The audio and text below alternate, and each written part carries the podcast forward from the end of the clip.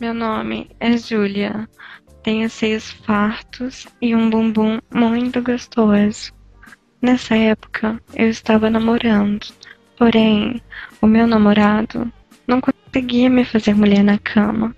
Nossas transas duravam no máximo uns 10 minutos. E eu sempre acabava tendo que me masturbar para conseguir gozar. Pois bem, meu namorado começou a sair muito. E não me comia mais. E eu sempre ficava naquela seca. Eu comecei a ir em um campo de futebol society que tem aqui perto de casa, para me distrair um pouco. E é claro também ver aqueles homens gostosos de short e sem camisa. Sempre que eu chegava em casa, eu me masturbava imaginando todos aqueles caras me pegando de uma vez e ficava pensando como faria isso. Pois bem, um certo dia eu estava com fogo na minha bucetinha. Estava com uma vontade de levar ferro. Eu me arrumei todinha, tomei um banho bem gostoso, coloquei uma calcinha minúscula enfiada no meu rabinho e fiquei esperando meu namorado. Quando ele chegou, ele estava bêbado. Então ele entrou e já caiu na cama, sem ao menos olhar para mim.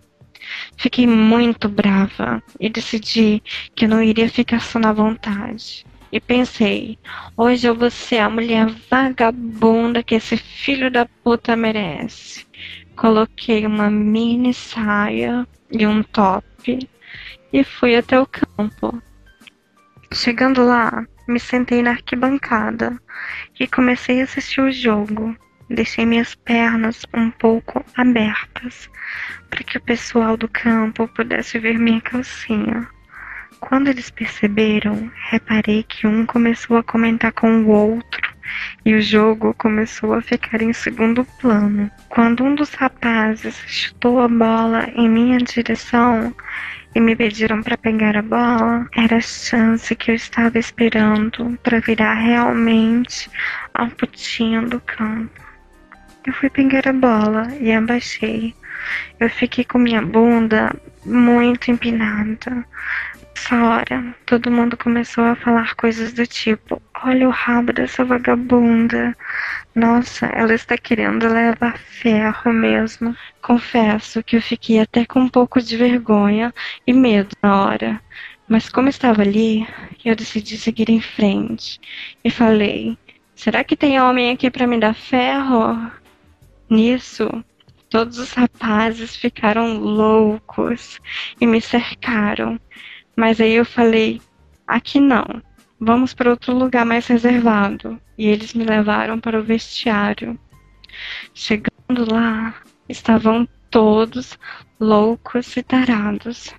Não sei de onde vinha tanta mão, quando dei por mim, estava peladinha, rodeada por doze homens loucos por sexo. Pensei comigo, é hoje que eu me acabo. Fizeram um sorteio para decidir quem me foderia primeiro. Mas tinha um garoto de uns 18 anos que ainda era virgem. E todos falaram: vai ser você, vai tirar seu cabaço com essa vagabunda.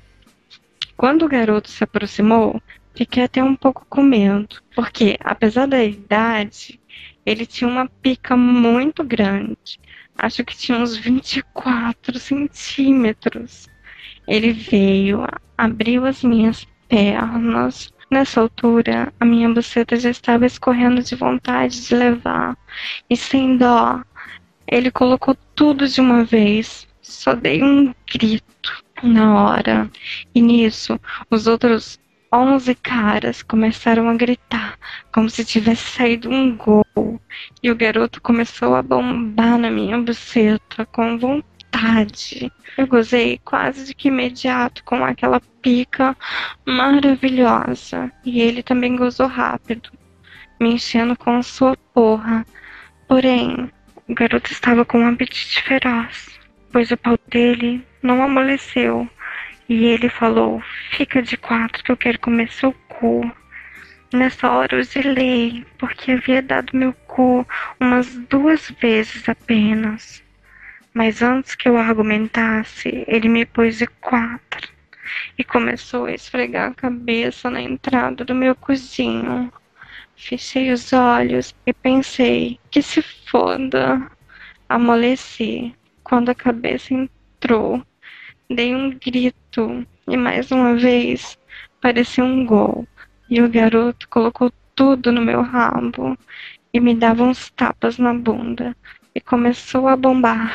Eu gozei umas duas vezes, até que ele gozou. Caí mole no chão, toda gozada.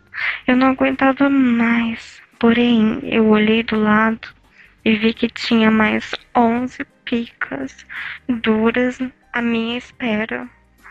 Ah, mas essa história eu continuo no próximo conto. We é gol.